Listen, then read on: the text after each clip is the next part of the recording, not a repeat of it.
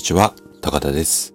今日もね、忙しい中、私の放送に耳を傾けていただき、本当にありがとうございます。昨日はね、ちょっといつもと違った、あのー、形で、えー、雑談ということで、まあ、弱音、私の弱い部分をね、だらだらとちょっとお話しさせていただいたんですが、皆さんから本当にたくさんのコメントだとか、レターをいただいて、すごーく勇気がもらいました。で、またもう一踏ん張りしてみようかなっていう感じに、あの、気持ちがね、すごくあったかくなって、本当になんかスタイフの皆さんはあったかいなって、すごく感謝で感謝でいっぱいです。お一人お一人にね、あの、ありがとうって直接伝えたいんですが、この場を借りて、ありがとうとお礼を言いたいと思います。はい。ということで、えっ、ー、と、今日はね、木に登ろうこんなテーマでね、お話をしていきたいなというふうに思っています。で、今日も50代の君に伝えたい50のこと、こちらのシリーズでお伝えしていくんですが、このシリーズは私自身、50代の私がもう一人の自分に、まあ、話しかけるというか語りかける。こんな流れで、えっ、と、話を展開していきます。でね、今日もね、最後まで、あの、楽しんで聞いていただけたら嬉しいです。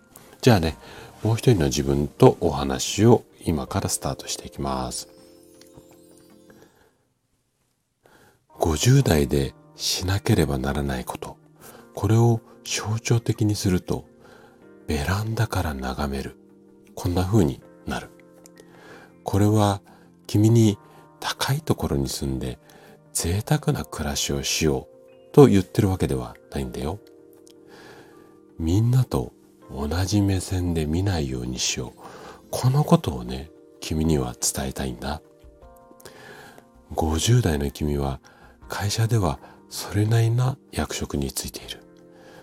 すなわちみんなを引っ張っていく立場だよね。そんなリーダーはみんなよりもちょっと高い視点で物事を見ることがとっても大切になるんだ。そう。例えて言うなら君の家のベランダは戦国時代の天守閣。戦国時代の天守閣っていうのは天下を取って高いところから見下ろすこんな風に思われがちだけど実は違うんだよ。どんな風に違うかっていうとみんなと同じ目線ではなくって高いところから見て物事を判断するため。そのために天守閣これは作られたんだ。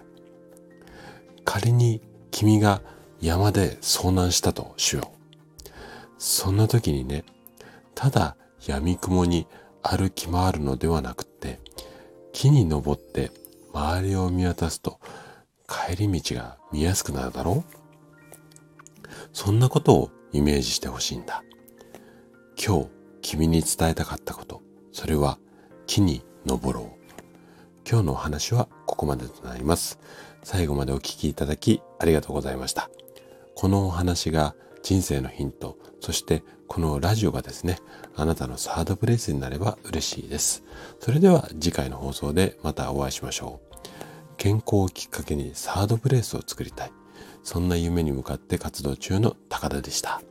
それではまた。